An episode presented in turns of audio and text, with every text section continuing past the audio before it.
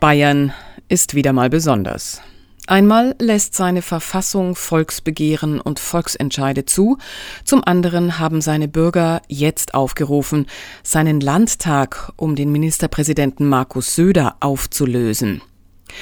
Das Volksbegehren, ein Instrument der direkten Demokratie, wurde von der Initiative Bündnis Landtag abberufen mit dem Ziel gewählt, vorgezogene Neuwahlen zu erzwingen.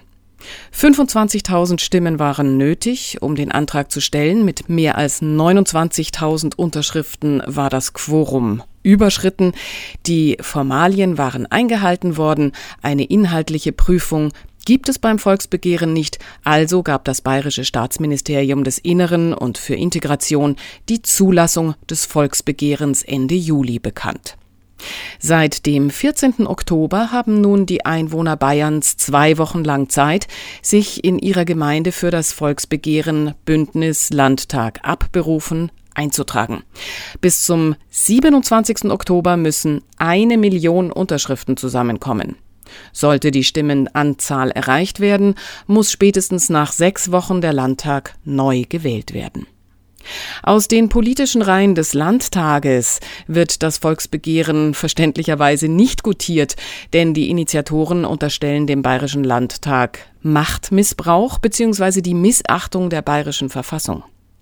Franziska Scheich hat dazu mit dem Rechtsanwalt Dr. Andreas Grimm gesprochen, der seinen Tätigkeitsschwerpunkt auf Zivil-, Handels-, Wirtschafts- und Verwaltungsrecht gelegt hat und unter anderem Mitglied bei den Anwälten für Aufklärung ist. Auf die Landtagspräsidentin Ilse Aigner von der CSU antwortete Dr. Andreas Grimm. Sie sieht in diesem Volksbegehren, Zitat, einen Versuch, unsere repräsentative Demokratie in Frage zu stellen. Und, Zitat, dadurch liege der Verdacht nahe, dass das Volksbegehren die Demokratie mit einem Instrument attackiere, das zum Schutz der Demokratie in der Verfassung verankert wurde. Andreas Grimm. Naja, also es hat schon was Beklemmendes, wenn die Präsidentin des Bayerischen Landtags die eigene bayerische Verfassung nicht zu kennen scheint. Die Möglichkeit, den Landtag abzuberufen, ist in der bayerischen Verfassung in Artikel 18 Absatz 3 ausdrücklich festgelegt worden. Also das ist mal per se nichts Demokratiefeindliches. Das ist diese Parallelität in Bayern zwischen parlamentarischer Demokratie und direkter Demokratie. Und die direkte Demokratie kann als Regulativ nützlich sein, gerade wenn es um einen Landtag geht, der seine Kontrollaufgaben, seine Kontrollrechte gegenüber der Regierung und der, Exekutive sträflich vernachlässigt hat. Zur Einschätzung der Kritiker später mehr. Beginnen wir mit den Gründen für das Volksbegehren Bündnis Landtag abberufen. Die Initiatoren unterstellen den Abgeordneten, dass sie sich in der Corona-Politik der Bundesregierung unterwerfen würden und ihren Rechten und Pflichten als Landtagsabgeordnete nicht nachkämen. Auch von Machtmissbrauch und totalitär anmutenden Corona-Maßnahmen ist die Rede und davon, dass der Landtag die bayerische Verfassung missachte. Wir wissen, dass sich Rechtsanwalt Dr. Andreas Grimm persönlich für diese Volksabstimmung einsetzt. Wie meint er denn, diesen Machtmissbrauch oder die Missachtung der bayerischen Verfassung belegen zu können? Wir hatten im Frühjahr 2020 eine Situation, da hat die Staatsregierung wie auch auf Bundesebene relativ autark und eigenständig gehandelt, ohne in irgendeiner Form sich beim Landtag rückzuversichern. Die Abgeordneten in allen Parlamenten, und das ist halt so das komplette Versagen auch der Legislative, die waren gar nicht zu hören. Also es ist überhaupt nicht in Frage gestellt worden. Was macht ihr denn da? Wir hier als die eigentliche Volksvertretung, als die Vertretung des Souveräns des Bürgers. Wir wollen da mitreden, mitsprechen und uns die Maßnahmen anschauen. Die ersten Maßnahmen der bayerischen Staatsregierung, die sind in Form einer Allgemeinverfügung ergangen. Es ist also nicht mal eine Verordnung gewesen. Es ist einfach nur so verfügt worden. Und durch eine solche Verfügung wurde das ganze Land in einen Ausnahmezustand versetzt. Auf Grundlage, auf vermeintliche Grundlage des Infektionsschutzgesetzes. Die Vorschriften des Infektionsschutzgesetzes haben das nur niemals hergegeben. Das Infektionsschutzgesetz ist ein Gesetz, zumindest mal gewesen zum damaligen Zeitpunkt, das für eine Einzelfallregelung konzipiert war. Sie leiden jetzt an einer schweren, hoch ansteckenden, gefährlichen Krankheit. Dann ist das Infektionsschutzgesetz die gesetzliche Ermächtigungsgrundlage, mit ihnen was zu machen, sie unter Quarantäne beispielsweise zu stellen. Aber die Zielrichtung dieses Gesetzes war immer einzelfallbezogen und gerichtet, und jetzt sind wir im Ordnungsrecht, gegen den Störer. Das Ordnungsrecht unterscheidet zwischen Störer und Nichtstörer. Derjenige, der was anstellt, was macht, gegen Regeln verstößt, ist der Störer. Nach allen gesetzlichen Regelungen von Ordnungsvorschriften sollen Maßnahmen zunächst einmal gegen den Störer ausgerichtet werden.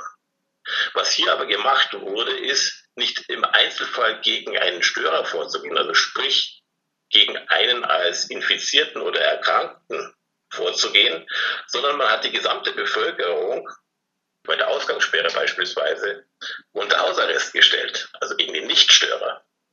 Das ist ungefähr so, wenn in München eine Bank überfallen wird und die Polizei nicht versucht, den Bankräuber festzunehmen, sondern die Bevölkerung einsperrt und sagt, ihr dürft jetzt nicht raus, da draußen ist ein gefährlicher Bankräuber. Das ist der analoge Fall, was hier falsch gelaufen ist. Und spätestens da hätte der Landtag reagieren müssen und sagen, was macht ihr denn da? Das geht doch gar nicht. Was kam, das war nichts, gar nichts. Hätte der Landtag als Parlament seine historische ureigenste und vornehmste Aufgabe wahrgenommen, nämlich die Kontrolle der Legislative, dann wäre es zu dieser Initiative gar nicht gekommen. Die Idee des Parlaments, das dahinter steht, war ja immer schon, die Regierung zu kontrollieren. Gewaltenteilungsprinzip ist das Stichwort. Und das wurde nicht wahrgenommen. Und so gesehen ist es keine Unterstellung, sondern der Landtag ist seiner Verpflichtung nicht nachgekommen, er hat geschlafen.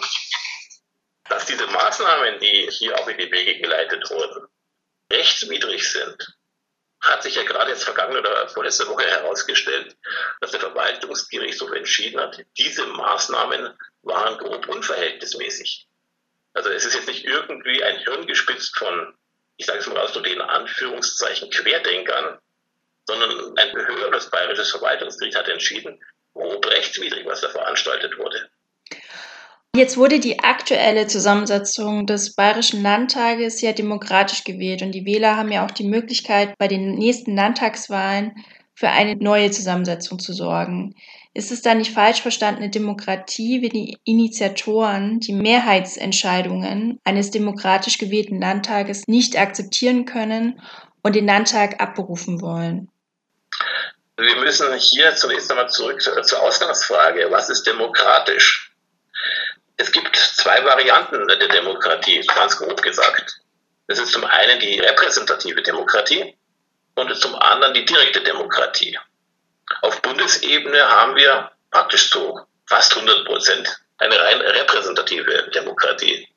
Der Bürgerwille wird durch das Parlament wahrgenommen und zum Ausdruck gebracht.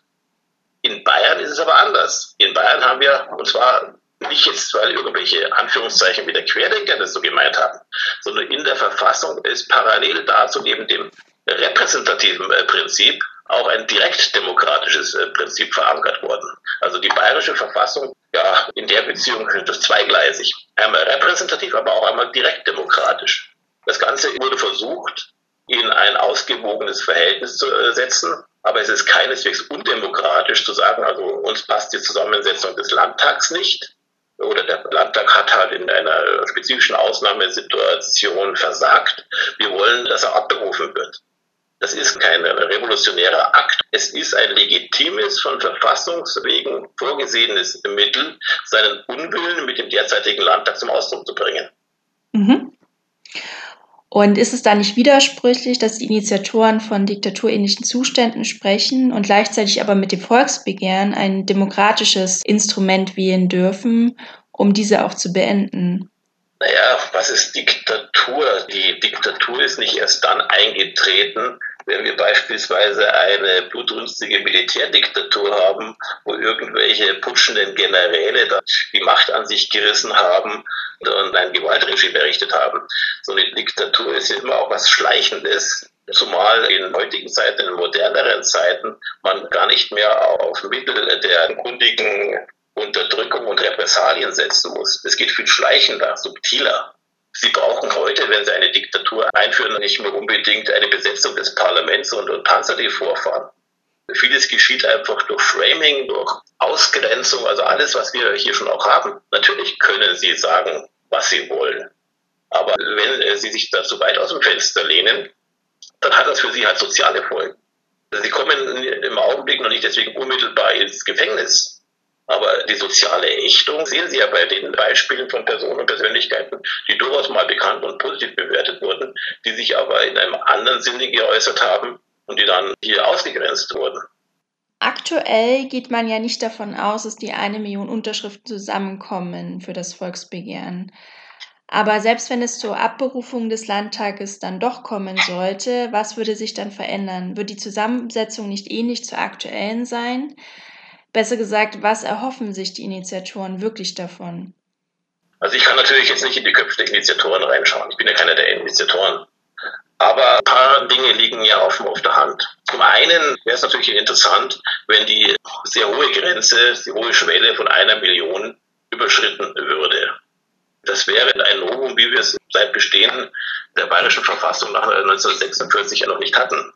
Ja klar, es würden dann Neuwahlen angesetzt. Und ob das dann zum selben Ergebnis wieder führen würde oder nicht, boah, das muss man dann mal sehen, wie sich das entwickelt. Ich erinnere nur an ein Beispiel. Wir haben jetzt hier in, gerade in Bayern mit der CSU bislang eine Partei gehabt, die jahrelang, jahrzehntelang die Regierung gestellt hat. Also sarkastisch formuliert, die CSU hat in gewisser Weise die Nachfolge der Wittelsbacher hier angetreten. Also ohne CSU geht da gar nichts mehr. So eine ähnliche Situation gab es in Italien in den 90er Jahren auch mit der Democrazia Cristiana, also die dortige christdemokratische Partei, die aber nach einer Vielzahl von Skandalen praktisch atomisiert wurde. Die gibt es nicht mehr. Und wenn man die Union, wozu auch dann die CSU gehört, als Gesamtheit sieht, durch diese 16 Jahre Merkel-Politik, die allem nachgelaufen ist, was gerade in den Medien war, aber nie eine eigenständige Politik mehr gemacht hat, das eigenständige Profil verloren hat, die Partei von ihren Eckpunkten, da kann man jetzt dazu stehen, wie man will, aber diese Partei ist völlig entkernt worden. Und wenn man auch die Entwicklung der CSU hier in Bayern sieht, also früher waren Ergebnisse 50 Prozent plus X das Minimum, wie die jetzt in den letzten Jahren von 38 Prozent in der Größenordnung jetzt hier bei den Bundestagswahlen auf 32 Prozent runtergekommen ist. Teilweise sogar in Umfragen unter 30. Also es ist nicht auszuschließen, dass sich die CDU, CSU durch diese Politik schlichtweg überflüssig gemacht hat. Das wäre also für die Zusammensetzung eines neuen Landtags entscheidend. Sollte es dazu jetzt aber nicht kommen, also wir bleiben unterhalb der Grenze von einer Million, ist es zumindest mal ein deutliches Zeichen, von wem die Macht letztlich ausgeht. Es ist das Volk nach wie vor noch. Die Bürger sollen doch mal nochmal dafür sensibilisiert werden, dass es das Volk ist, für die Willensbildung zuständig ist und von wem das ausgeht. Rein faktisch schaut es doch heutzutage ganz anders aus. Wir haben, ja, das hört man nicht gerne, aber im Grunde genommen haben wir doch so eine Tendenz zu einer äh, neofeudalistischen Kaste aus Berufspolitikern, Spitzenkräften der Wirtschaft, der Finanzen, der Verwaltung. Die machen das. Das Parlament ist zu einem Abnickverein degradiert worden. Und damit wird das Prinzip, was in den Verfassungen für die Grundlage erklärt wurde, auf den Kopf gestellt. Nicht mehr das Parlament kontrolliert die Regierung, die Regierung kontrolliert das Parlament. Und wenn jetzt auf diesem Wege deutlich gemacht wird, dass der Bürgerwille bei einer direkten Demokratie sich auch artikulieren kann, dann ist allein da doch schon viel gewonnen. Da muss diese Millionengrenze nicht überschritten werden. Einfach auch um ein Zeichen zu setzen. Mhm. Also die symbolisch ist. Mhm. Ja, nicht nur eine reine Symbolik, schon auch das Bewusstsein bei den Bürgern zu wecken, wie damals in der DDR 1989. Wir sind das Volk. Nicht eine Kaste von Berufspolitikern, die ihr Leben lang nichts anderes gemacht haben als Politik. Sie kennen ja diesen Dreiklang von Kreissaal, Hörsaal, Plenarsaal. Die werden dann auf die Menschheit losgelassen, ohne jeweils wirklich selber mal nachhaltig einer Erwerbstätigkeit nachgegangen zu sein, um zu wissen, was es bedeutet, hier zu arbeiten, hier zu leben, mit den Belastungen Steuern zu zahlen. Denken Sie nur mal an die Vielzahl von Pendlern oder der, die, die Bevölkerung auf dem Land, die durch diese völlig verfehlte Energiepolitik und dieser CO2-Steuer jetzt Benzinpreise zahlen müssen, die die gar nicht mehr mit dem Geldbeutel im Budget haben. Das geht an die Substanz weiter Schichten der Bevölkerung, aber das kriege ich als Abgeordneter ja nicht mehr mit, wenn ich hier meine bundesweite Freifahrtkarte habe, wenn ich meinen Dienstwagen habe, Anspruch auf Beförderung im Fuhrpark etc. Da rede ich mich leicht, da muss ich meine Benzinkosten nicht selber tragen. So ganz banale Sachen im Grunde genommen. Mhm. Kommen wir jetzt mal zu den Menschen hinter dem Volksbegehren. Der Vizebeauftragte des Volksbegehrens ist ja Karl Hilz, also ein pensionierter Polizist, der vom Verfassungsschutz beobachtet wird. Der bayerische Verfassungsschutz wirft ihm vor, er versuche, Zitat, eine systematische Störung der Funktionsfähigkeit des Staates herbeizuführen. Zitat Ende. An welcher Stelle werden Sie selbst hellhörig, wenn es um solche Vorwürfe geht? Ja, das muss man vielleicht jetzt mal ausholen. Karl Hilz, also er ist sicher sehr engagiert, aber er ist natürlich nicht der einzige Initiator. Da gibt es auch andere, die jetzt nicht so im Rampenlicht stehen wie er. Karl Hilz ist jemand, der es versteht, viele Sachen auf den Punkt zu bringen. Dadurch wird es natürlich auch überspitzt. Ob das jetzt gerechtfertigt ist, vom Bayerischen Verfassungsschutz hier, hier beobachtet zu werden, ist ja schon manchmal per se fragwürdig. Also der Verfassungsschutz soll ja die Verfassung schützen gegen verfassungsfeindliche Umtriebe. Ob man das einem Herrn Karl Hilz wirklich vorwerfen kann, ist schon zu bestreiten. Also im Grunde genommen hat er ja redliche Anliegen und will die Verfassungswirklichkeit da zurückführen, wo das Grundgesetz von der Theorie her mal ist. Der Verfassungsschutz selber wird aber heute, das ist so ein bisschen der Eindruck, den man vielleicht jetzt nicht generalisierend hier, hier haben kann, aber punktuell ist es sicher schon auch, dass der Verfassungsschutz nicht die Verfassung schützen soll, sondern dass es ein Regierungsschutz ist. Das ist die Aufgabe des Verfassungsschutzes. Leute unter Beobachtung zu stellen, die sich jetzt regierungskritisch verhalten und die dann einem Ministerpräsident oder einer Regierung nicht gefallen. Wir haben, und das hatte ich ja vorhin schon im Zusammenhang mit einer anderen Frage eben angedeutet, dass wir eine verschobene Situation haben, dass eben das Parlament nicht mehr der freie Repräsentant des Volkes ist und der Willensbildung des Volkes. Es sind bestimmte Schichten, Eliten, Berufspolitiker und die Parteien selber, naja, sie haben sich ja auch in gewisser Weise den Staat zur Beute gemacht. Schauen Sie sich doch mal höhere Posten an, da kommen Sie doch heutzutage ohne Parteibuch gar nicht mehr an. Und das ist vom Grundgesetz und auch von der Bayerischen Verfassung sicher nicht vorgesehen, dass ich erst einmal Parteibuch brauche, um irgendwo in staatlichen Diensten weiterzukommen. Nehmen Sie mal die, die Richterwahlausschüsse bei den Bundesgerichten oder beim Bundesverfassungsgericht. Was da für Kandidaten aufgestellt werden und gewählt werden nach Parteiproports, unabhängig von der eigenen und der Befähigung, wohingegen vielleicht befähigte Bewerber gar nicht in die engere Wahl kommen, weil sie nicht als irgendwelche Parteileute bestimmter Parteien gelten. Und wenn er sich dagegen wehrt, und so verstehe ich auch den Karl Hills, dann will er die Verfassung schützen und ist sicher kein Fall für den Verfassungsschutz. Mhm. Und laut Innenminister Joachim Herrmann von der CSU kommen die Betreiber des Volksbegehrens ganz eindeutig aus der sogenannten Querdenker-Szene. Und dieser Begriff, das hat ja mittlerweile wahrscheinlich jeder verstanden, wird gewählt, um recht pauschal die Gruppe der Maßnahmenkritiker zusammenzufassen und diese dann noch mit Kontaktschuld zu belegen. Trotzdem gibt es ja bei den Maßnahmenkritikern vielleicht auch welche, mit denen man besser nicht im selben Atemzug genannt werden will. Wo ist denn bei Ihnen da die rote Linie? Zunächst einmal zu diesen Äußerungen vom Innenminister Joachim Herrmann. Die Betreiber des Volksbegehrens kommen ganz eindeutig aus der Querdenker-Szene. Also Querdenker war ja früher mal ein positiv belegter Begriff. Durch dieses Framing ist das jetzt ins Negative gesetzt worden. Aber wir kommen nicht dadurch weiter, indem keiner mehr ein bestimmtes Regierungshandeln in Frage stellt. Also das Gegenteil von Querdenker wäre dann, um es ein bisschen spöttisch beantworten, der Längsdenker. Also als Längsdenker dann ist es okay. Da hat jetzt auch nicht der, der Innenminister gesprochen, sondern letztlich der Parteipolitiker Hermann, der durch solche Initiativen die herausragende Stellung seiner Partei bedroht sieht. Das ist ja gerade das, was die CSU fürchten muss, dass sie nicht mehr eine Allzuständigkeit für sämtliche Fragen hat, für Abläufe, die hier in Bayern geschehen und vollzogen werden müssen. Das fürchtet er natürlich und er spricht dann meiner Ansicht nach eher als Parteipolitiker, weniger als als Innenminister, der sich äh, um die Verfassung sorgt. Wie ich auch schon gesagt habe, diese Querdenker-Szene ist auch eine, keine einheitliche Szene. Viele davon sind gar keine Querdenker. Und selbst diejenigen, die man als Querdenker vielleicht bezeichnen möchte, auch das muss man differenziert sehen nicht jeder, der eben diese Regierungsauffassung nicht unterstützt, gehört deswegen unter verstärkte Kontrolle rausgestellt. Wo ist denn die rote Linie bei mir? Es ist relativ klar und einfach zu beantworten. Sämtliche Initiativen und Maßnahmen, die gemacht werden und initiiert werden, müssen sich auf dem Boden des Grundgesetzes und damit auch auf dem Boden der bayerischen Verfassung halten. Also die grundlegenden verfassungskonformen Ziele müssen dabei sein, verfassungsfeindliche Ziele.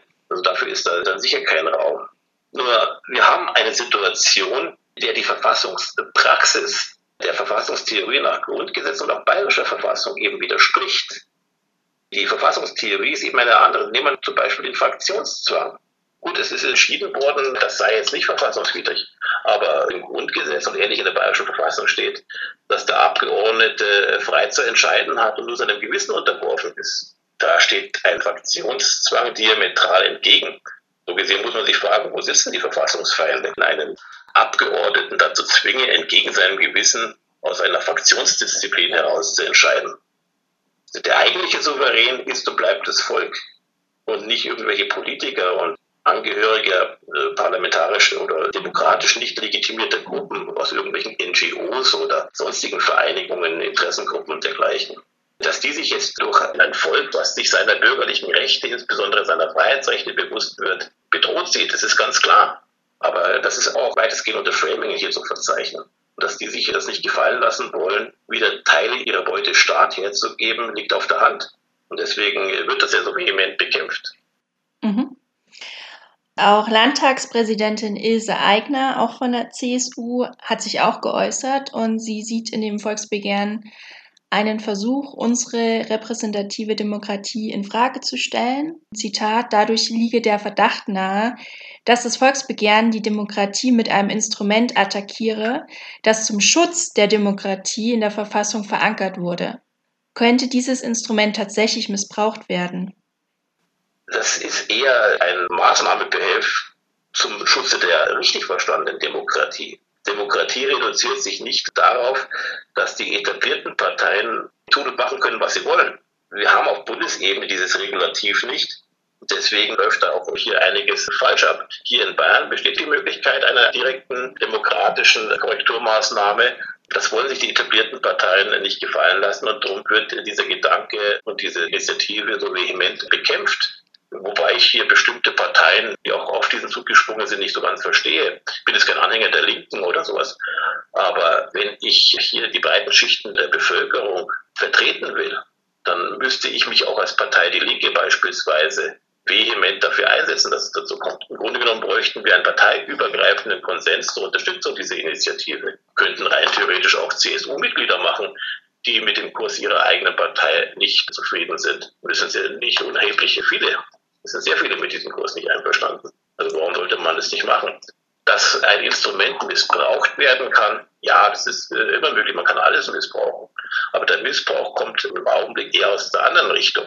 Dass das, was als parlamentarische Demokratie verkauft wird, so eine Inszenierung nur noch ist. Aber äh, faktisch wird das nicht mehr gemacht, weil eben der einzelne Abgeordnete gar nicht mehr aktiv im Entscheidungsfindungsprozess dabei ist. Die Initiativen gehen weitestgehend von der Regierung aus. Das wird dann über die Fraktionsvorsitzenden kommuniziert und der Abgeordnete, so als Hinterbänkler, der wird dann, sorry, wenn das jetzt ein bisschen flapsig klingt, aber der wird dann auf die Funktion, auf die Position eines Pfötchenhebers reduziert. Wie er, er stimmt da nicht mit, mit allen Konsequenzen. Also dieses Korrektiv ist vielmehr notwendig. Sie hörten Rechtsanwalt Dr. Andreas Grimm, Mitglied bei den Anwälten für Aufklärung über das Volksbegehren Landtag abberufen im Gespräch mit Franziska Scharch. Bis zum 27. Oktober sind die Gemeinden für das Volksbegehren geöffnet. Alle Informationen zu den Eintragungsorten und Uhrzeiten finden Sie auf der Webseite der Initiative bündnis-landtag-abberufen.de. Mein Name ist Eva Schmidt und ich wünsche Ihnen jetzt noch einen angenehmen Tag. Ciao, Servus.